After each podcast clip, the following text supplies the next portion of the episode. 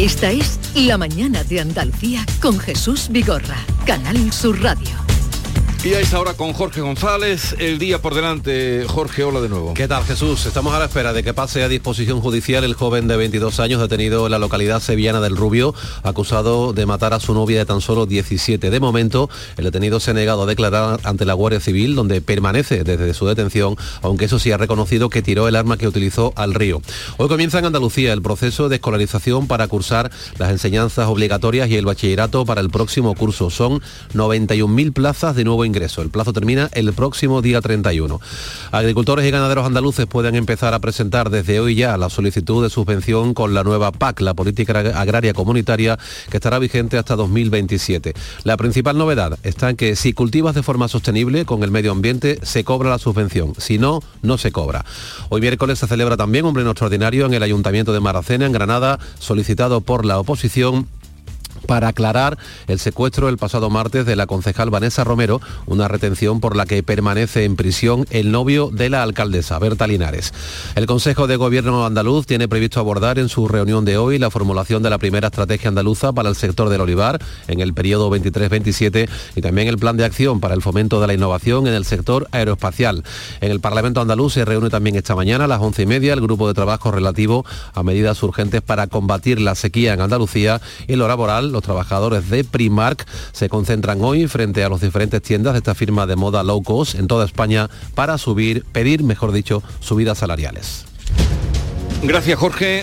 Eh, en un momento hablaremos, como hay datos económicos eh, y algunos sorprendentes o, mm, en fin, que afectan directamente a la cartera de los ciudadanos, vamos a hablar un momentito dentro de nada con Daniel Lacalle, que es economista y que nos hable de esa su valoración de la subida del IPC, que ha subido un punto en un mes, eh, el IPC que ha subido hasta el 6,1, que fue la noticia de ayer, más o menos a esta hora salía el Pleno, eh, daba cuenta ahora Jorge del Pleno de Marcena, eh, a ver qué nos descubre eh, el Ayuntamiento de Maracena, al Pleno que convocó la alcaldesa, me temo que con demasiada urgencia y a ver hoy a las 10 de la mañana qué dice, cómo explica lo que allí ha pasado. La verdad es que es un caso mm, de serie de Netflix.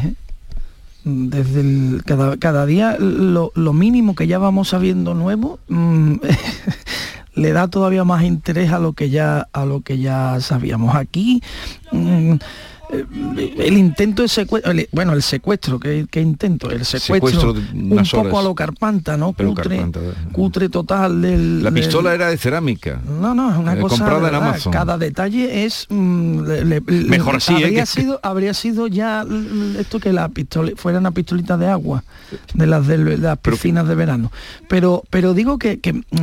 y que detrás se diga que hay había papeles que pueden implicar a la alcaldesa y que por eso la pareja y ahora eh, te enteras de que la alcaldesa eh, llegó después de que la secuestrada era la número uno, después de que el, anterior alcalde Noel López se, fuese con Juan Espada de número dos. Eh, y que la lista fue corriendo perjudicando a la secuestrada. En fin, es que esto es. Esto te lo hace un guionista de Netflix y todos decimos, se le ha ido la mano. Se le ha ido la mano. Eso no, es verosímil. Y dejó el teléfono allí, el secuestrador. Eso no lo sabe. Dejó el teléfono pero envuelto en papel de plata, porque eso lo habrá visto en alguna película, que inhibe las... Una cosa, Esto es, no sé, es, que, es una cosa muy cutre. Pero mejor así, Alberto. por supuesto. Mejor así, que sea cutre y que no sea. En primer vaya por delante, esto sobra decirlo, vaya por delante que, que, a, la, a la edil secuestrada nuestra máxima eh, condolencia y apoyo, por supuesto. Vamos, hasta ahí podíamos llegar. Lo que quiero decir es que todo es muy chusco en este, en, este asunto. Fíjate que yo además me creí cuando la alcaldesa de Maracena salió a dar aquella rueda de prensa, que me pareció valiente por su parte hacerlo, a mí me pareció verosímil, yo me la creí, yo debo ser un poquito inocente, porque luego con, cada cosa que se va sabiendo ya no sabe uno qué creerse. A lo mejor, a lo mejor dijo la verdad, ¿eh? pero yo ya no sé a qué agarrarme. Sí, es una historia muy estrambótica, ¿no? Un poco incomprensible y, sí, como decir, chusco, cutre también. Pero es que esta temporada, estos días, nos está trayendo una...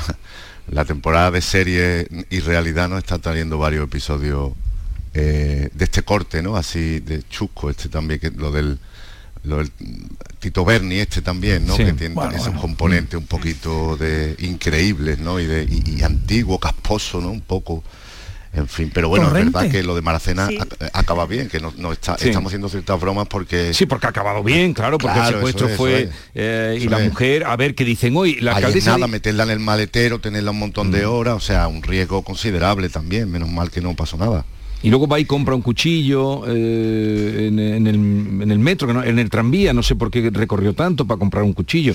Era, era todo un poco, bueno, a ver, a ver qué dicen hoy, ¿no? No sé, Ana, si ha seguido este tema o... Lo he, seguido, lo he seguido de lejos, la verdad, pero, pero sí que coincido con Alberto, esto es como de una película de torrente, ¿no? Parece que se nos acumulan las escenas estrambóticas. Hombre, a mí lo que me parece grave de esto, porque eh, al principio cuando salieron, salieron las primeras informaciones no se sabía muy bien, ¿verdad? Una, en el maletero de la, de pareja, no se entendía, pero es que si verdaderamente hay una motivación política de cualquier tipo, a mí me parece eh, bastante grave, quiero decir que, que, eh, que la política que debería ser el arte de de, dialogar, de llegar a acuerdos o de, eh, gestionar al final para todos, termine con una persona en un maletero, pues bueno, en fin, mucha, mucha, creo que da que pensar, ¿no? y de ahí vamos al caso mediador que tampoco sabemos mucho, pero lo que sabemos, eh, el Congreso ha aumentado, ayer salió diciendo... torrentes que ya lo hemos dicho. ahora, ahora el Congreso... el Congreso aumenta los controles tras el caso mediador y va a obligar a los diputados a que registren todas las visitas que reciban, pero yo creo que esto ya pasaba desde que... En realidad eso es una autoconfesión por parte del PSOE, está reconociendo que Tito Berni hacía eso, porque de repente ahora extremar los controles cuando ha saltado esto, bueno, pues ya está, pues es un reconocimiento implícito de que oye, se nos ha colado, se nos ha colado este señor. Y bueno, pues es, grave, me parece muy grave, ¿no? Que todo esto, eh, eh, es que mm, mm, es muy chusco, es de torrente, es mm, nauseabundo en muchos casos, casposo en todos los casos, el tema de la prostitución, de que te llevas a los empresarios de tour por el Congreso y luego una fiesta, en fin, todo es las fotos que han salido, que en fin, son, son de verdad vomitivas. Em, pero ha ocurrido siendo este señor diputado del, Congreso de España y, utilizando el Congreso para su, digamos, eh, negociete. Vamos a llamarlo así hasta que la justicia mm, decida qué, era lo que había pasado ahí, ¿no? Lo que ya está acreditado es que usó el Congreso y que estuvo en determinadas fiestas con el mediador y, y, estos empresarios. Y que además ahora se dice que a esa fiesta iban otros diputados del, Partido Socialista, que Pedro Sánchez ha abierto una investigación interna para averiguar em, quiénes son. Todo esto es eh, lo que viene a demostrar, y yo quiero bajar un poco aquí la pelota al suelo, es que cuando Pedro Sánchez hizo una moción de censura contra Mariano Rajoy, acusando a Mariano Rajoy de ser partícipe de lo que ocurría con la sede de Génova, ahora eso que hizo Pedro Sánchez, ahora también le hace partícipe a él, porque esas listas, en última instancia, las valida él. La lista en la que iba el Tito Berni, la valida él. Por lo tanto, él también, sí Rajoy era culpable de aquello, él también tiene que ser lo del Tito Berni, en, del Tito Berni, utilizando la misma vara de medir, nada más. ¿Cuál es mi opinión? Yo creo que ninguno es responsable de que en tu partido se te cuele un, impresentable, ¿eh? porque, porque ¿cómo se controla eso? ¿Cómo puedes tú saber en la intimidad que hace este hombre que, mientras hacía... No, si en la intimidad puede hacer lo que quiera, lo que no puede hacerlo es con dinero no, claro, obtenido... puede hacer lo que quiera o no, perdón. No, no, claro. Que este, esta discusión también hay que no, Hay cosas... Si tú estás defendiendo en el Congreso la abolición de la prostitución, no te puedes ir a un burdel después. Mm. A ver, Ana. Sí, a mí esto eh, yo creo que tampoco se puede responsabilizar a Pedro Sánchez de, lo, que ha pasado aquí, eh, porque evidentemente eh, al final es una actuación de un particular, digámoslo así, no sabemos hasta qué punto es generalizada o no. A mí lo que sí me parece llamativo es la muestra que da este episodio de la sensación de impunidad con, la que se, con la que se actuaba. O sea, eran empresarios que iban al Congreso de los Diputados, el Congreso de los Diputados que está lleno de cámaras, quiero decir que, que todos los días lo estamos viendo por la televisión, pues por allí pasaban empresarios a los que se daban mordidas, a los que se hacían favores y que después se iban a fiestas un poco de, dudosa naturaleza. ¿no? Eh, en el grupo parlamentario socialista sí que es verdad que hay muchos nervios, todo esto ha desatado un poco de, eh, conmoción y, existe el temor de que, de que sigan saliendo caso para que comprometan a, más diputados. Al final, en una de esas cenas de las que se hablaba, ha llegado a haber un secretario de Estado. O sea, que ya no es solo un diputado, es, un miembro del gobierno. Sí, el PSOE, el PSOE está, está, buscando cómo se comportaron otros diputados y altos cargos que fueron a, alguna de esas cenas, ¿no? En alguna en un restaurante muy conocido y, exquisito de, Madrid, ¿no? De todas maneras, eh, parece que Santos Cerdán combinó a, este diputado a que se fuera y el país lo reconstruye un poco y que eh, incluso mm, obsesionados con llegar a la hora de, de cierre del registro del Congreso y registrar la dimisión y la renuncia al acta de, este diputado para poder tener argumento al día siguiente de que habían cortado ese caso, no de raíz, porque... Sí, hay un esfuerzo grande en la izquierda por... intentar demostrar que tomar medidas urgentes. Sí, que hay un esfuerzo, un sobreesfuerzo, de hecho.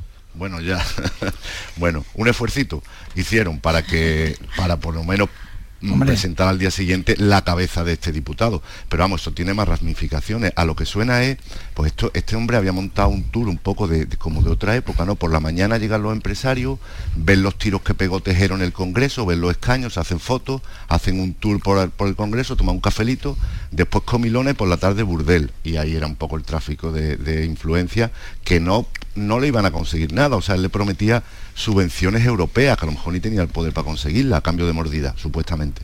Con, conexión con Canarias, con el sobrino, que había sido alto cargo del gobierno socialista, pero había dimitido hace, hace unos días, ¿no? Creo que había sido director general de, ganadería. Entonces, claro, el suelo lo que quiere es presentar como que esto es una cosa aislada y que no, claro. pero están un poco acongojados. Igual que con los Eres, eran cuatro criaturas.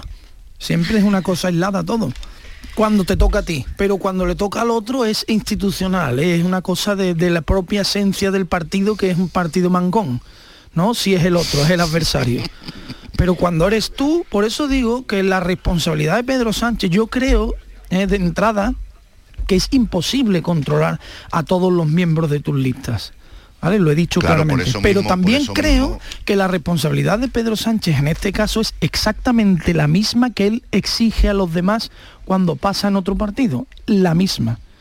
Porque él es el que ha puesto esa, esa, ese nivel.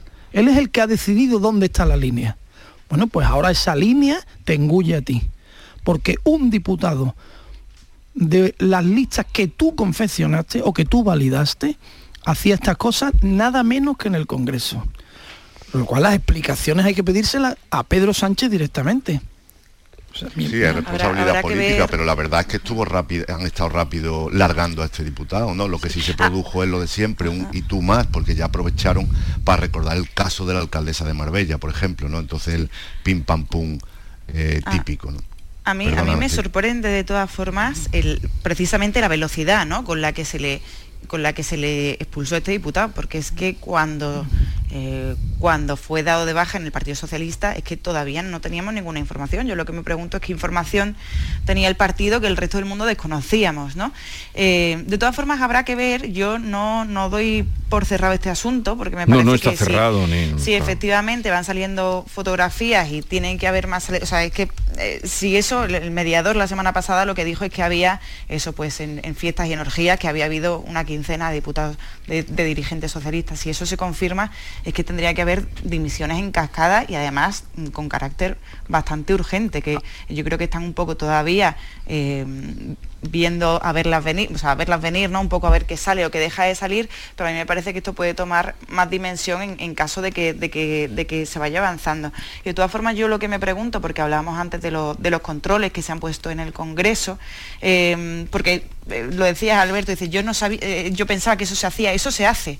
O sea, ahora mismo cuando se acredita una visita hay como que mandar un email un poco casi de manera informal para que para tener la identificación y tal, pero ahora es como que se ha puesto un poco de orden, te piden que lo hagan una hoja de Excel, yo creo que será como para que sea más fácil identificarlo, ¿no? Llegado el caso de las personas que han estado en el, en el Congreso, pero esto no es una iniciativa de Merichel Batet del Partido Socialista, eso es de los servicios de la Cámara, de los funcionarios. O sea, esto no tiene nada que ver em, con Merichel Batet ni ha sido ni mucho menos una iniciativa de, eh, del PSOE. De hecho, eh, la presidenta de la Cámara y la mesa, que es donde tiene mayoría PSOE y Podemos, eh, podrían eh, activar otro protocolo, que es el, Código Ético del Congreso, que lleva en vigor pues, un par de años, en el que da potestad a Merichel Batet de iniciar pues, un proceso interno, una investigación interna, mm, ya sea por denuncia o sea, por, o, por oficio ya podría, podría iniciarla para ver efectivamente si se han, eh, bueno, pues si se han puesto en duda o se han vulnerado algunos de los principios que deben regir la actividad de un cargo público,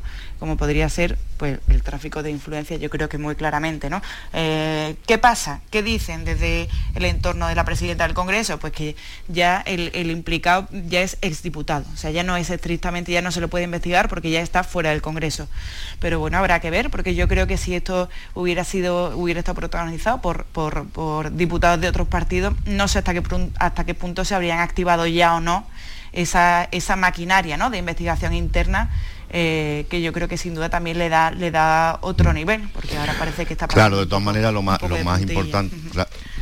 también muy importante era lo, que hacían fuera, ¿no? Quiero decir, se supone que en, la visita al Congreso guardarían ciertas formas, ¿no? Pasarían como unas visitas más y no, no van a ser, o a lo mejor sí, lo, este hombre a lo mejor era tan torpe de, hablar de cosas delicadas o indebidas en su propio despacho, pero lo normal es que todo esto el, mediador dice, dice, dice el mediador que le dejaba los sobres con billetes en su despacho del Congreso. No voy Eso lo dice el mediador, ¿eh? Se Ayer mismo dio una entrevista en Telecinco el mediador, no sé si la visteis, en la que mm, mm, recalcaba este detalle los sobres se los dejaba a Juan Bernardo. Siempre a Juan Bernardo. Decía él de una manera muy rotunda. Claro que este hombre tiene la credibilidad que tiene, porque es el principal eh, implicado en, este caso con derivadas que más allá de ilegales o legales son desde luego mm. Lo más alejado de la mm, moralidad eh, o de la ejemplaridad que se, que se pueda tener. Vale, pero lo que dice es esto. ¿Eh? Y también dice que van a salir más nombres. nombres no han salido, ¿no, Ana? Eh, tú que estás ahí más cerca en el, del Congreso, de esos eh, diputados que podrían haber asistido, pero van a tardar poco en salir porque están, ya están filtrando información sin dar el nombre, señal de, que, de que tienen los nombres van a salir. Ahora mismo se ha impuesto un poco la ley del silencio, ¿no? O sea, ahora todos a cerrar filas, incluso cuando llaman diputados no voy a decir nada al respecto, tal, pero sí que es verdad que en, la dirección del Grupo Parlamentario Socialista sí sabe más o menos quiénes han asistido a esa cena, que esas cenas no tienen por qué implicar nada más. Lo que pasa es que, claro, eh, o sea, no, no, no es equiparable una cena que otro tipo de fiestas, pero eh, claro que ellos tienen nombre y tienen alguna noción de lo que pasa, lo que pasa es que también es muy difícil después discernir ¿no? hasta, hasta dónde se llegó, hasta dónde se dejó, se dejó de llegar, pero bueno, yo creo que sí, que inevitablemente esto se irá conociendo. Y, y realmente es una, es una pena y creo yo que, una, que una persona pueda manchar tanto la reputación de, una serie de diputados que yo creo que la mayoría hacen bien su trabajo y están ahí por vocación y por servicio público, ¿no? La verdad es que me, da muchísima pena. En fin, ya veremos lo que va dando. También, eh, eh, sí, el general de la Guardia Civil. Es de, eh, de Guillena. Es de Guillena, de aquí, de, Espinosa. Eh, vamos a otro asunto, 9, 19 minutos, seguimos eh, con Alberto García Reyes, Ana Cabanilla y con eh, José María de Loma. La mañana de Andalucía con Jesús Vigorra. El 9 de mayo de 2018 se celebró por primera vez el Día Mundial de los Calcetines Perdidos. Y en fin, si hasta los calcetines perdidos tienen su propio día, ¿no te mereces tú también el tuyo? Con mi día de la 11 elige tu fecha especial y juega con ella. Todos los días por un euro gana hasta 3.000 euros. Mi día, el sorteo más tuyo. Y recuerda, uno de cada cinco toca. A todos los que jugáis a la 11, bien jugado. Juega responsablemente y solo si eres mayor de edad. Chano, ¿nos disfrazamos de factura de la luz para asustar al personal? ¡Tequilla! Con Hogar Solar ahorras tanto que eso ya no da yuyu. ¿Hogar Solar? ¡Claro! No como mi cuñado Alfonso que riega todos los días una lámpara creyendo que le va a crecer una planta fotovoltaica. Hogar Solar, la luz que te ayuda a ahorrar. Ahora mismito voy a ponerme yo la plaquita. Canal Sur Sevilla. Bienvenidos a Sacaba. Mil metros de electrodomésticos con primeras marcas. Grupos Whirlpool, Bosch y Electrolux. Gran oferta. Microondas Whirlpool de 20 litros con grill antes 129 euros. Llévatelo ahora por solo 79 euros. Y de 25 litros y 900 vatios con grill antes 179 euros. Llévatelo ahora por solo 99 euros. Y solo hasta fin de existencia. Solo tú y Sacaba. Qué bien te sienta, chiquilla, qué bien te sienta. Qué bien te sienta tu traje de flamenca Aires de Feria. Sus nuevos diseños te van a enamorar. Lunares, colores y texturas, reflejos de nuestra tierra. Aires de Feria. Trajes de flamenca llenos de elegancia, sensualidad y creatividad. Aires de Feria. Enamorados de Andalucía. Traje de feria gitana, qué bien te sienta. ¿Sabías que los niños de entre 6 y 15 años tienen atención dental gratuita? Mediante el Plan de Atención Dental Infantil de la Junta de Andalucía, los niños de hasta 15 años tienen asistencia dental gratuita en clínicas concertadas. De Implant, como clínica concertada, ofrece a tu hijo asistencia dental gratuita para garantizar un perfecto desarrollo bucal hasta su edad adulta. Pide cita en theimplant.com y ven a conocernos. En Supermercados Más celebramos nuestro 50 aniversario y lo hacemos regalando 350 electrodomésticos para tu cocina y con más de mil ofertas, como la cerveza Estrella del Sur, este mes a un euro con 9 céntimos el litro.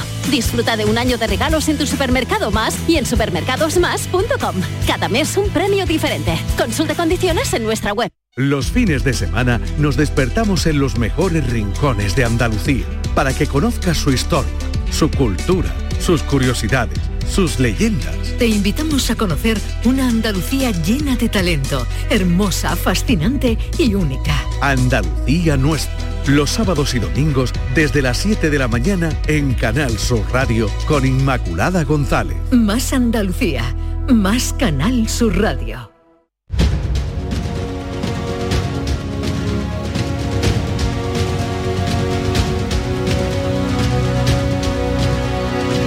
Final de febrero, ayer conocíamos datos económicos que nos inquietan. Paco Ramón. Bueno, pues en datos económicos referidos a la inflación del índice adelantado del IPC de febrero, que en tasa eh, mensual se disparó un 1%, un dato que se desconocía desde el año 78, es decir, desde hace 45 años para impulsar todavía un poquito más la inflación interanual que se vuelve a situarse por encima del 6%. Y no contento con la inflación, también el Euribor cerraba el mes dándonos otro disgusto. Sabíamos que la tasa mensual, la media de todo el mes de febrero, se iba a situar por encima del 3,5%, tasa con la que luego se revisan las hipotecas, pero ya en el último día de, febrero se fue por encima del 3,7% a la espera de lo que haga el Banco Central Europeo, ya ha superado ese precio eh, medio que sitúa, ese precio del dinero que sitúa el supervisor bancario y todo esto, bueno, pues para desgracia, lastre de las empresas y de las familias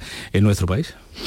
Uh, bueno, y, y, también hay, conocíamos. Otro, hay otro, asunto destacado de la jornada que tenía yo aquí abierto eh, el índice de Madrid, el IBEX 35, ese anuncio de Ferrovial de trasladar la sede social e irse a cotizar a Estados Unidos, sede social de Madrid a Países Bajos, a Países Bajos, eh, a Ámsterdam supuestamente. Bueno, pues la bolsa hoy, los inversores han respondido a ese anuncio de la familia del Pino con un alza del 2%. Está cotizando a esta hora a 26,80 céntimos la acción. Para tratar estos asuntos vamos a saludar a Daniel Lacalle, uno de los economistas más reputados eh, que tenemos en nuestro país. Daniel Lacalle, buenos días. Muy buenos días, ¿qué tal? ¿Cómo estáis? Eh, encantado de saludar. A ver, señor Lacalle, ¿qué lectura hace de que Ferrovial se haya ido de España y, eh, y se traslade, traslade su sede social a los Países Bajos? Hombre, pues eh, primero es, una, es un movimiento que tiene todo el sentido. Ferrovial es una compañía global, tiene eh, una actividad centrada en España desde hace muchos años, ¿verdad? Y además su fuente de crecimiento pues está Australia, Estados Unidos, es la mejor manera de cotizar en Estados Unidos y continuar cotizando en Europa, que donde tiene pues un porcentaje significativo también de sus accionistas. Pero en cualquier caso también no podemos olvidar el impacto que supone eh, una legislación y una fiscalidad en España que está pues atacando a las empresas y entonces pues claramente si hay en un mundo global empresas que son multinacionales pues buscan eh, estar tener su sede y su actividad en lugares en donde la inversión está incentivada y no penalizada. Bueno, ¿qué valoración hace de la subida del IPC a la que se refería hace un momento Paco Ramón, que ha sido más alta de lo que se esperaba en nuestro país? Bueno, lo primero, la inflación es acumulativa, lo cual muestra eh, el nivel tan grande de pérdida de poder adquisitivo que están sufriendo los ciudadanos. Es decir, el 6 eh, y pico por ciento que se ha publicado ahora se suma al 7 y pico por ciento, se añade al 7 y pico por ciento de febrero de 2022. Es decir, que en dos años la pérdida de poder adquisitivo por aumento del IPC de los ciudadanos es más del 14%, porque además es acumulativa, no se suma. Entonces, eh, eso es lo primero que tenemos que entender. Lo segundo que tenemos que entender es que las presiones inflacionistas continúan y que los precios no suben todos a la vez por casualidad o por maldad, sino por eh, un aumento masivo de la cantidad de dinero en el sistema y que por eso el Banco Central Europeo tiene que seguir subiendo los tipos de interés porque el riesgo de permanecer con altas tasas de inflación nos puede llevar a un problema que los ciudadanos españoles que tenemos eh, edad suficiente para recordar los 70, sabemos lo que es la estanflación y lo negativo que es para la economía. Eh, señor Lacalle, soy Francisco Ramón, encantado de, volver a, saludarle. Eh, a yo, mm, si le aplico un análisis lógico a la inflación, aún no he conseguido entender por qué el índice general está en el 6,1%. Y el índice subyacente, la que no cuenta los productos más volátiles, como es la energía y como son los alimentos frescos, está en el 7,7%. Es muy superior al índice general que sí contempla esos productos. ¿A qué se debe esa disonancia? Sí, no lo entiende usted y lo entiende cualquier persona que pague cada mes sus facturas. ¿Por qué? Porque la manera en la que se contabiliza, eh, sobre todo el factor energético en la inflación, en el IPC, del INE, eh, del Instituto Nacional de Estadística, pues lo que considera es un factor que no es necesariamente lo que nosotros estamos pagando eh, mensualmente, ¿verdad? Entonces, es efectivamente hay una eh, hay un impacto en, el, en ese cálculo, no porque el Instituto Nacional de Estadística lo calcule mal, sino simplemente porque el gobierno ha hecho una serie de cambios ¿eh? que han disfrazado el coste de la electricidad que nosotros pagamos igualmente, ¿eh? pero que no aparecen en ese en cómo se computa ese cálculo. ¿no?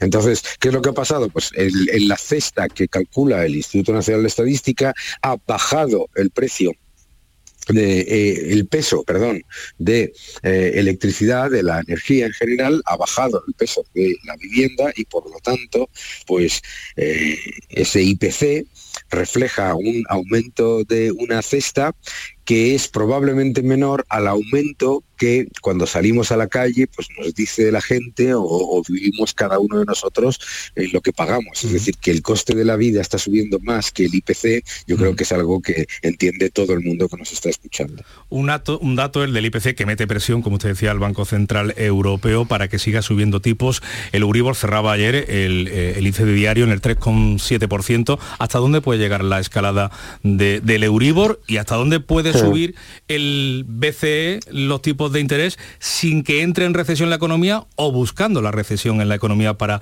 desinflar eh, los precios? Mm. Bueno, yo no creo que el BCE busque la recesión, pero sí que, se modere ese, eh, ese exceso de gasto que se está dando dentro de la economía. Ese exceso de gasto no viene de las familias y de las empresas, viene de unos estados que han aumentado masivamente y consolidado el aumento de gasto eh, de antes del año 2022. Es decir, el aumento de gasto del año 2020 eh, no solamente no se ha reducido después, sino que se ha consolidado y en algunos casos se ha aumentado, como es el caso de España.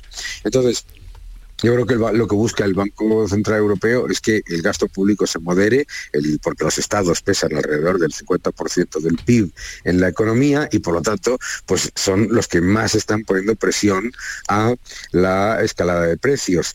Eh, el Euribor, pues el Euribor, para los ciudadanos que nos escuchan, lo que tienen que entender es que con una inflación del 7% y un Euribor por debajo del 4%, en realidad tenemos unos tipos que son menos 3%. ¿eh? Es decir, que tenemos que darnos cuenta que los tipos siguen siendo extremadamente bajos. Que todos los que, muchos de los que nos están escuchando, si tienen mi edad, yo por ejemplo, mi primera hipoteca me la dieron al 13%. ¿Por qué me la dieron al 13%? Porque la inflación era elevadísima, ¿verdad? Bien, pues ahora mismo los tipos de interés siguen siendo muy inferiores a la inflación y se tienen que acompasar a eh, ser tipos reales positivos, es decir, que los tipos de interés sean más cercanos a la inflación. No creo que suban hasta el 7%, por supuesto, pero sí creo que podrían llegar, pues eh, el Euribor podría llegar al 4,3, 4,5, dependiendo de la presión inflacionista que continúe en la economía. O sea que todavía no han llegado, todavía pueden subir más los tipos de interés, con lo que también supone que subirán las hipotecas. Yo sobre el asunto de... Yo creo que deberían, sí. Mm. Sobre el asunto de, Ferrovial, señor Lacalle, usted ha puesto sobre la mesa bueno, que el negocio de, la multinacional está fuera de España, pero si miramos eh, el índice, el IBEX 35, a casi todas tendrán la mayor, mm, el mayor volumen de negocio fuera de, nuestro país. Eh, ha sido usted muy descriptivo, pero también tiene esto una lectura política. Bueno, yo creo que no es que no creo que tenga una lectura política el caso de Ferrovial, yo creo que es una decisión muy meditada y basada en su cambio de modelo de negocio. Pero yo creo que el gobierno, ante este tipo de noticias, sí debería prestar atención y sí debería hacer una, una lectura política, ¿no? Porque eh, claramente lo que en cualquier caso, y, obviamente Ferrovial no toma sus decisiones por cuestiones políticas, eh, claramente lo que está demostrando es la falta de competitividad fiscal que tiene España. Es decir, que, que, España, mm, es importante recordar que estamos en el año 2022 y todavía no se ha recuperado la inversión extranjera del año 2018, pero es que no se ha recuperado no por poca cantidad, es que estamos un 44% por debajo del nivel de inversión extranjera del año 2018. Y todo esto es por dos factores está empeorando la fiscalidad para las empresas, se está poniendo más trabas a la entrada de inversión y se está poniendo además más trabas no solamente fiscales, sino burocráticas, que ese problema no se quiere discutir jamás en el, en el debate político. Hay un problema gravísimo en España de eh, escollos burocráticos y de esclerosis administrativa en el que las empresas no pueden estar en un entorno en el que se tardan tres, cuatro, cinco años en recibir licencias, los procedimientos burocráticos son enormes y multiplicados por comunidades, etcétera, etcétera, y, eh, no se hace nada porque siempre ha sido así. Y eh, mientras en el mundo, eh, alrededor nuestro, países que no están muy lejos de hecho, como Portugal, y en otros que están tampoco muy lejos de toda la Unión Europea, la tendencia es la contraria, es a facilitar y reducir las trabas burocráticas. Y eso, las trabas burocráticas y las fiscales, está poniendo una enorme cantidad de freno a la inversión en España. Daniel Lacalle, eh, economista, gracias por haber estado con nosotros. Un saludo desde Andalucía y que tenga un buen día. Muchísimas gracias y un fuerte abrazo a toda Andalucía. Yo creí que esto en esto habíamos avanzado ya, no de las trabas burocráticas. Yo creía que en esto estaba, eh, pues ya saben lo que tienen que hacer. respecto a otros países? Desde la Junta, que hablaba Antonio San, ayer hablaba conmigo, por ejemplo, ya saben lo que tienen que hacer. Que hay, un, hay, un objetivo, además, de eliminar. En su consejería se llama también, ¿cómo se llama? La, simplificación. Simplificación administrativa. Ya saben por dónde tienen que tirar. Sí, sí, pero sí eso está claro. Lo que pasa es que todavía para llegar al nivel de simplificación administrativa de otros países nos queda un trecho. El ejemplo lo estamos teniendo en los fondos Next Generation, ¿no? Que como dice el gran Luis Martín Rubio, de manera muy divertida, como su propio nombre indica, serán para las próximas generaciones. Vuelva usted mañana, que sigue vigente todavía, ¿no? Eso, el vuelva usted mañana de, de la RAES eh, no ha cambiado nada eh, en, No, no ha cambiado. en- en España. Este es un país en el que es muy difícil cualquier gestión burocrática, cualquiera. Cualquiera, muy difícil. cualquiera. Vengo a montar una empresa, ¿no? Es la ventanilla de al lado. eh, un poco también. Muy hay difícil. muchas trabas porque se han multiplicado la- un poco las administraciones también. No hay que confundirlo con la falta de controles, ¿no? Pero sí que es verdad que la burocracia lastra muchísimo. Sí, es que Las una pegas, cosa es, las pegas. una cosa es el control y otra cosa es, Sí. es la elefantiasis, ¿no? Es decir, claro que tiene que haber un control. Las duplicidades Pero lo- de, de papeleo, etcétera. Menos para pagar multas de tráfico. Bueno, ahí es que son ellos los que te controlan a ti. O de Hacienda, que rápidamente funciona eso. Bien, eh, vamos a dejarlo aquí, que son ya las 9.35 y tendréis mucho que hacer, tendréis mucho que hacer. La letrita, venga, letrita. Venga, mira, de- después de lo que dijo ayer Juanma Moreno del el siempre, siempre, siempre le ponen una alfombra roja, ¿no? Ese, ese discurso del agravio con otros territorios, me, me acuerdo de una letra por seguirilla de Francisco Moreno Galván, un poeta fantástico Sí. de la Puebla de Cazalla, que escribió mucho para los flamencos, sobre todo para Meneses, que dice, qué dolor de pueblo lo que ha soportado, golpes y golpes y más golpecitos en el mismo lado. Pues así cerramos. Eh, Ana Cabanilla, un saludo, que tengas un bonito día. Igualmente, Jesús, gracias. José María, y haremos, avísanos con tiempo que Alberto tiene mucha mano para que te inviten en los premios el año que viene. Sí, ¿eh? por favor. Como de mí dependa, como de mí dependa, nos Sí. vemos, nos vemos en el bar de enfrente. Eh, José María de Loma, un abrazo. Buen día. Adiós. Buen día a todos. Gracias, Alberto. un abrazo. Un abrazo, buenos Adiós. 9.36 minutos, seguimos en la mañana de Andalucía.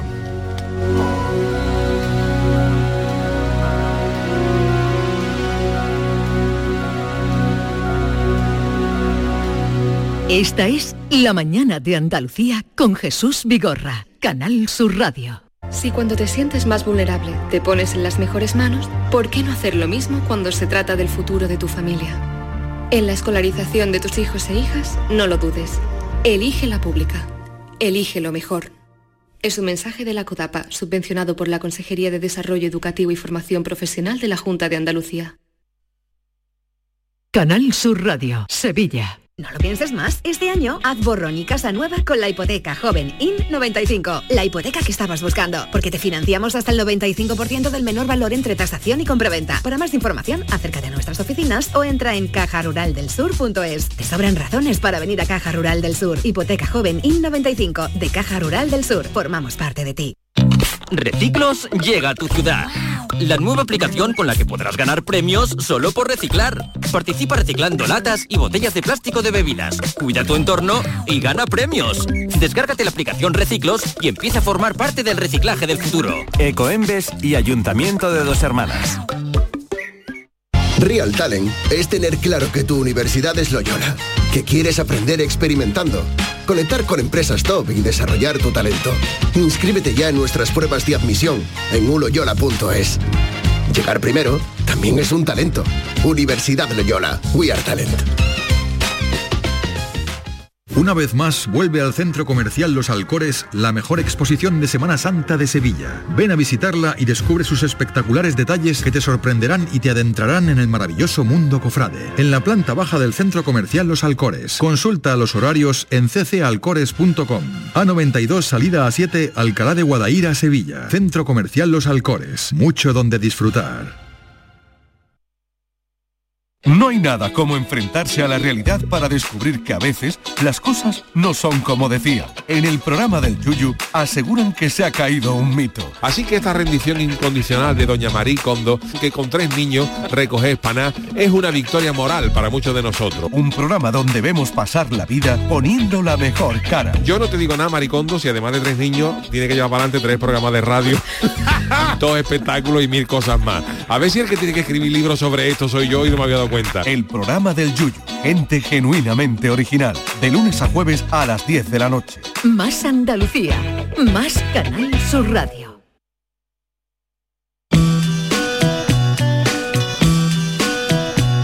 Esta es La mañana de Andalucía con Jesús Vigorra, Canal Sur Radio.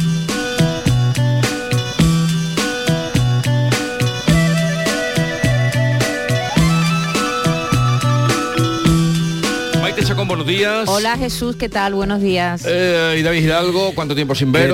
Buenos días. Hoy me he echado el aceite de la tostada estaba como congelado. ¿Habéis visto eh, el frío que hace que está el aceite Tú eres, se congela? Tú eres muy exagerado. Sí, sí, que no salía el aceite, vamos que por el- del Polo Norte. Tú, o no- de- tú ni, que, ni que vinieras de la cañada de la Hermosa, de donde estaba hoy la temperatura 16 grados bajo cero, entre Santiago Pontones. Bueno, no vivo ahí, o, no, pero- o entre Pontones y Santiago de Calatrava. ¿Sabe qué pasa? Que el aceite se puede tener en una, en una vasija de plástico o yo que lo tengo en una de porcelana. Entonces la, la porcelana como es fría, ah, enfría más el aceite. El aceite no salía hoy, vamos, he tenido que echarlo de otra manera.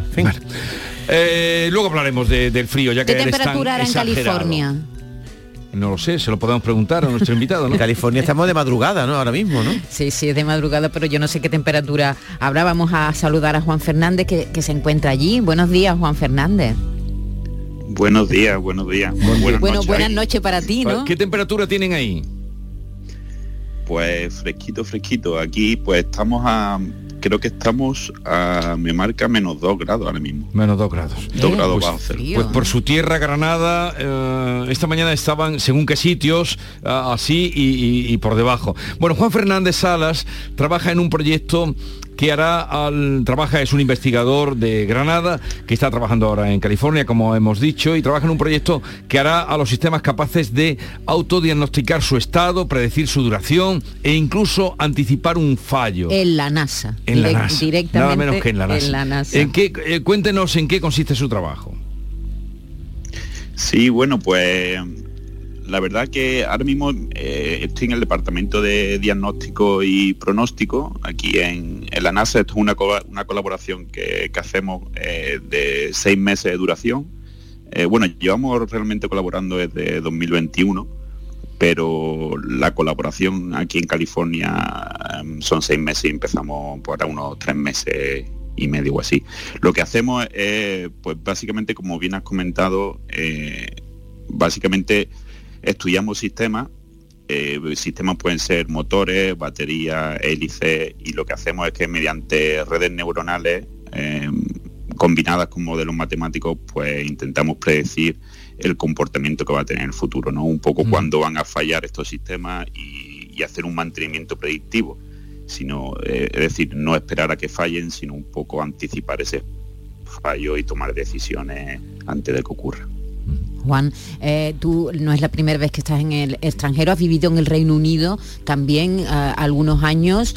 Eh, en la NASA, ¿qué tal? ¿Cómo te están tratando? ¿Qué sensación tienes? ¿Es el nivel tan alto como imaginamos desde aquí? De investigación, de desarrollo. Eh, la verdad que bueno, el, trato es excelente. eh, el trato hacia, hacia los colaboradores que venimos de fuera eh, es excelente, vamos, desde el primer día. Y el nivel, el nivel sí, claro. eh, hoy mismo, esta mañana, hemos asistido a una conferencia donde una compañera de aquí de la NASA, que ha estado 170 días en el espacio, eh, Jessica Watkins, nos ha dado una conferencia explicándonos un poco pues cómo ha sido toda la experiencia y todo lo que han hecho. ¿no? Entonces con esto te hace una idea de, de, la- de los compañeros que, que hay por aquí en, Mm. en NASA, en California. de- del nivel que tienen eh, eh, el entorno en el que está usted y cómo se fijan de la NASA en, en un profesor que es usted de Granada pues muy cualificado un investigador de Granada Sí, bueno, eh, yo tengo que decir, yo no soy, yo no soy profesor, soy investigador. Sí. Eh, yo estoy realizando mi doctorado, eh, pero todo vino un poco a raíz de, de un profesor, como bien comenta eh, Manuel Chachío, el coordinador, porque yo, estoy trabajando en un proyecto europeo eh, financiado por la Comisión Europea. Y, y el coordinador de este proyecto es un profesor de la Universidad de Granada, el cual estuvo aquí ya en la NASA hace 10 años con su Ujú. hermano. También trabajando un- en unos proyectos similares con, eh, con materiales compuestos de, de fibra de carbono y demás. Entonces, pues a raíz de este proyecto eh, nos dieron una conferencia a los, a, los, compañeros que trabajamos en el proyecto, nos dieron una conferencia unos, eh, unos investigadores de aquí de la NASA. Entonces, cuando vi que estaban trabajando en unos temas muy similares a los nuestros, eh, me decidí a mandarle un email y contactar con ellos y explicarle un poco que, que mi trabajo estaba muy alineado con, con lo que hacían aquí y, y que si ellos estarían interesados en una colaboración. Así empezamos en 2021, eh, ellos mostraron un, gran interés en lo que nosotros hacíamos y al final pues cuando el COVID no lo, no lo permitió pues decidimos eh, formalizar la, la, colaboración y venirme aquí seis meses para, para terminar un poco lo que empezamos ya a principios de 2021. Juan, trabajar para, para la NASA entraña, creo, una doble dificultad. No solo hay que ser muy bueno y tener un gran nivel, como es el tuyo, sino que la NASA normalmente no suele contratar a no norteamericanos. ¿Por qué no quieren a gente que no sea de Estados Unidos? Sí, bueno, eh, aquí hay una diferencia, como bien dice, una, diferencia muy grande. Eh, nosotros los que estamos aquí somos extranjeros, somos eh, contratistas, es el término. Para ser trabajador de la NASA, que ellos lo llaman pues como un poco el sirviente civil o, un poco como el funcionario el funcionariado en España.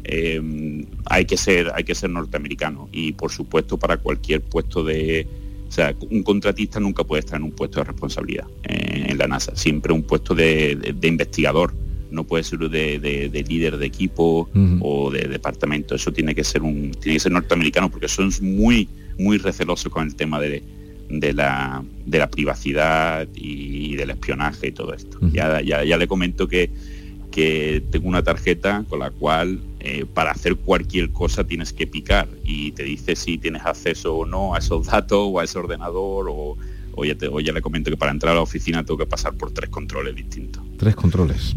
¿Y hasta cuánto tiene de tiempo de investigación ahí en la NASA?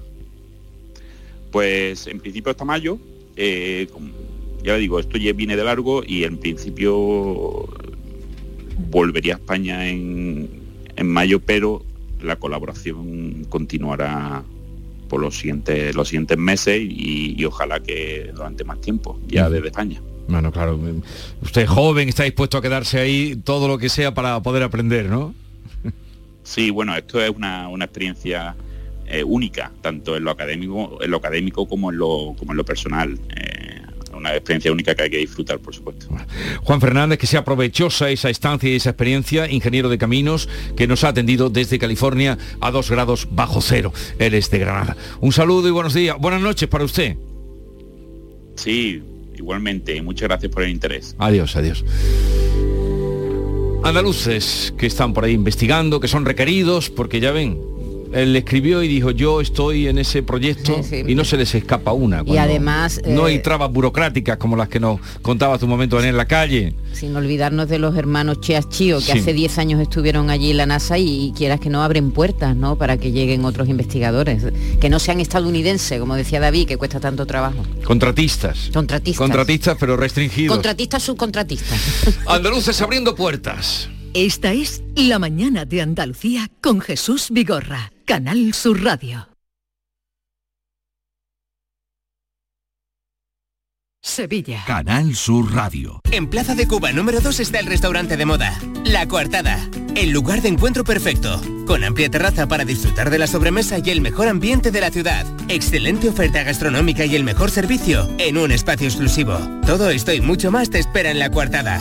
La Coartada. Encuentra tu excusa para venir. Si necesitas un electrodoméstico, ¿por qué pagar de más en grandes superficies? Ven y paga de menos en Tiendas El Golpecito. Tus primeras marcas al mejor precio y una selección de productos con pequeños daños estéticos con descuento adicional y tres años de garantía. Tiendas El Golpecito. Ahorra hasta el 50% en tus electrodomésticos. 954-100-193 y tiendaselgolpecito.es. Un desayuno, un tapeo, arroces, guisos, mariscos, carnes, pescados. La cocina tradicional está en Venta Pazo. Amplias terrazas al sol y a la sombra, varios salones para que elijas dónde estás más cómodo. Estamos en Benagazón, a pie de autopista y también en Sanlúcar la Mayor, nuestro restaurante de siempre. Restaurante Venta Pazo. Un lugar para celebrar y disfrutar. Un lugar lleno de tradición. Venta Pazo.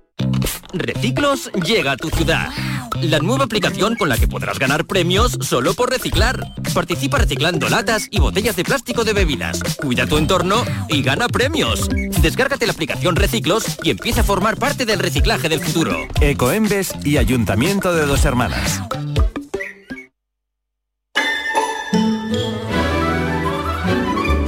Esta es La Mañana de Andalucía con Jesús Vigorra.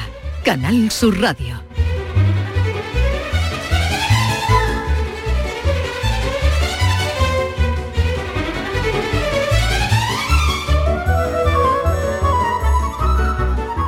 Vamos al tema que vamos a plantear hoy a los oyentes para que nos cuenten cosas, nos digan cosas. Mm. Estoy deseando que venga Carmen Camacho a ver qué opina de eh, el acento andaluz, ¿eh?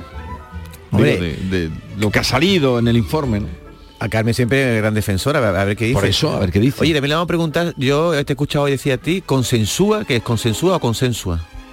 Escucha lo informativo, el Partido Popular consensúa o consensúa. Venga, dilo Es tú. consensúa. Es consensúa, tío. Consensúa. ¿Tú quieres venir aquí cambiando los acentos? Con tilde, la, con tilde en la U. Sí, Consensúa. yo diría que sí. Es que yo he escuchado a algunos periodistas decir, no, era consensua. Digo, pues tengo una duda. Consensua, tú eres, tú sí que eres un consensuo. Se lo voy a Tú eres un consensuo desde que te levantas hasta que te ¿Dónde has acuestas. escuchado tú consensua? Por algunos medios No, no, lo no. dicen mal, supongo, pero para eso está Carmen Camacho, ¿no? Es experta en lengua. No, él crea un problema donde no lo hay. O sea, donde no lo No, hay. está Es inventando. que soy muy curioso, tengo muchas dudas lingüísticas y las pregunto. ¿Y cuál es la pregunta, ¿A querido? que tú no sabes que hoy comienza la primavera meteorológica? Pero no, No. no empecéis a adelantar cosas ya. que No, hoy- no, no, no, no es que lo adelante ¿De yo. dónde has leído eso? No, no, es ¿En que hoy NASA? comienza, hoy comienza la, la primavera Pues meteorológica. vamos, más, más frío no puede que hacer. no tiene nada que ver con la astronómica. ¿Y qué significa la, la- la primavera meteorológica? ¿Qué Pues significa eso? empieza unas semanas antes de la astronómica. por la inercia de la atmósfera, que hace que, aunque el solsticio de invierno sea en diciembre, por ejemplo, ¿no? cuando estamos hablando del invierno, no sea hasta mediados de enero cuando se alcancen las temperaturas más frías. Y lo mismo pasa con esta, con esta, con la primavera meteorológica. Hasta que no pasan unas semanas, no llega realmente la temperatura propia de la primavera. Por eso ahora que estamos el 1 de marzo, comienza la primavera meteorológica y tenemos mucho frío. Yo esta noche es la primera vez en este año que me he puesto dos edredones de pluma. Dos nórdicos. Digo, eso no en mi vida lo, lo- lo- ¿Y tú, Jesús? Y estás, ¿Has estás hablando de una zona donde no son tan, tan frías o tan extremas las temperaturas como esta mañana nos decían los compañeros. A ver, eh, asunto que vamos a plantear a los oyentes. Vamos a hablar del frío, ¿no? Todo el mundo está hablando del frío.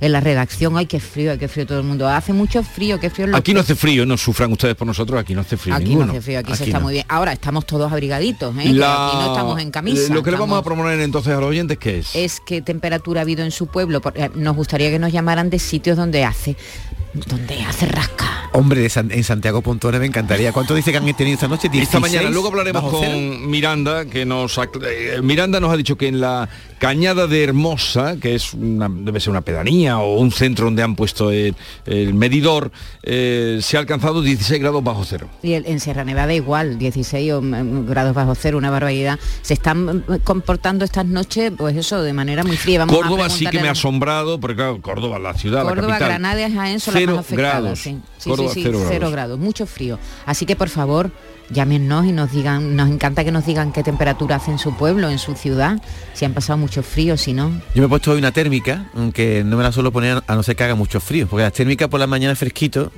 te calienta un Yo no aguanto calor, las térmicas, pero David. después ya cuando entras en el trabajo que está puesta la calefacción y tal, ya te entra calor y no te la va a quitar en el trabajo la térmica allí delante de todo el mundo. Más eh, asuntos para que los oyentes se queden con nosotros, no Por me los espantéis. Por favor, a- hablamos del tiempo a las 10 de la mañana, nuestro tema del día, y luego recibimos a nuestra gran Carmen Camacho. Y le pre- preguntaremos la duda esa que tienes, eh, David, ¿cuál es? ¿Consensua o consensúa, no? Esa es la, la duda que tú O tienes. sin censura o sin censura.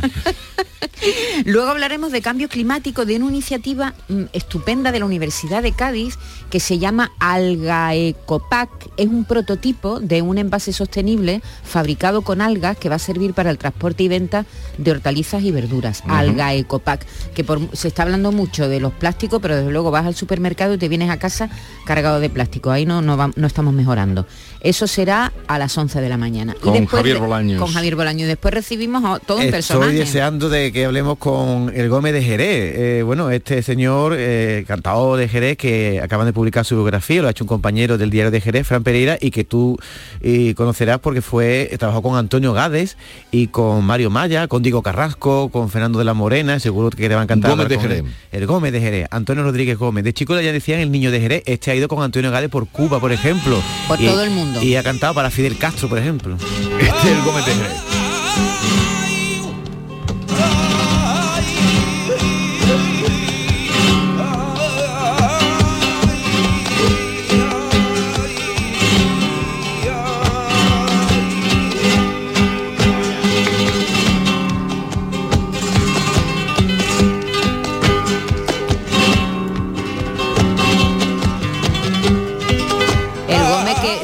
A los amigos por cientos, ¿eh? entre ellos Pablo Milanés, que acaba de recientemente ha fallecido y con el que le unía una gran amistad. De hecho, está en uno de los prólogos del libro.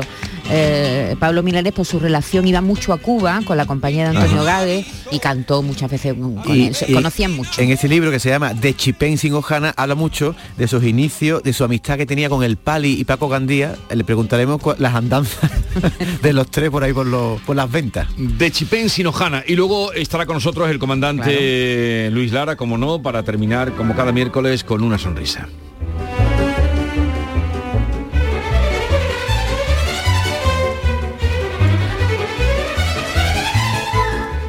Vamos ya al encuentro con Antonio García Barbeito, que recordando que ayer fue el Día de Andalucía, él levanta la bandera contra la violencia machista.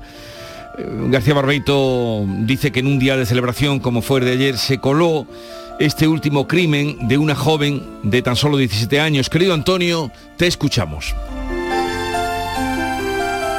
Muy buenos días, querido Jesús Vigorra, perversos de la bandera manchada. Dos colores añadidos tuvo ayer nuestra bandera, y gritando entre los verdes y el blanco, la franja negra del luto por una niña que de un tiro en la cabeza murió, y el rojo de sangre tiñó de golpe la tela. Diecisiete años tenía, casi de andar con muñecas, y ya vivía, era vivir, con el que fue su pareja. Envolviendo este suceso, emborronando la escena, sobre la historia del crimen parece asomar la niebla. El día de Andalucía, cantar el himno quisiera, sin que hubiera que pedir no ya libertad ni tierra, que se acabara de golpe este chorro de violencia. Otra mujer, una niña, que el peor machismo entierra. Porque sí, porque yo quiero, porque no sigues mis reglas, porque harás lo que yo diga y si no, las consecuencias podrán resultar mortales, que se me va la cabeza y por droga o por alcohol o por mis malas ideas, tú no te escapas, no sales de donde yo a ti te tenga. Ya está bien de matadores, ya está bien de mala hierba que allí donde crece mata, no quiere vida, envenena. Y esa niña, ¿cómo fue a esa asesina querencia? Nadie le pudo cambiar tan equivocada senda. Tenía 17 años y era de años la pareja. Tremendo error, qué locura. Libertad que al fin encierra y cree que todo es amor y es la cárcel más certera. Bandera de Andalucía, en tus colores chorrea la sangre de una chiquilla. Pon junto a la cinta negra una frase que cual grito en todo el mundo se lea. Vamos de una vez por todas a terminar con las fieras que van matando mujeres por su caprichosa veda. Si hay que cambiar, que se cambien desde prevención a penas, pero que acabe este plan de tantas mujeres muertas.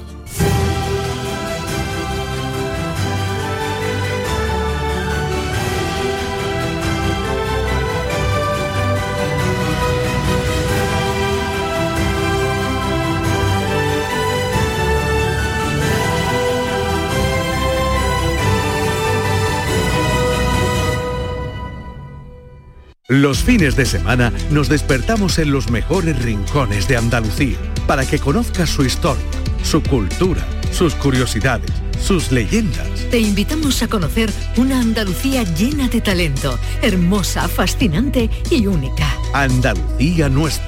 Los sábados y domingos desde las 7 de la mañana en Canal Sur Radio con Inmaculada González. Más Andalucía, más Canal Sur Radio.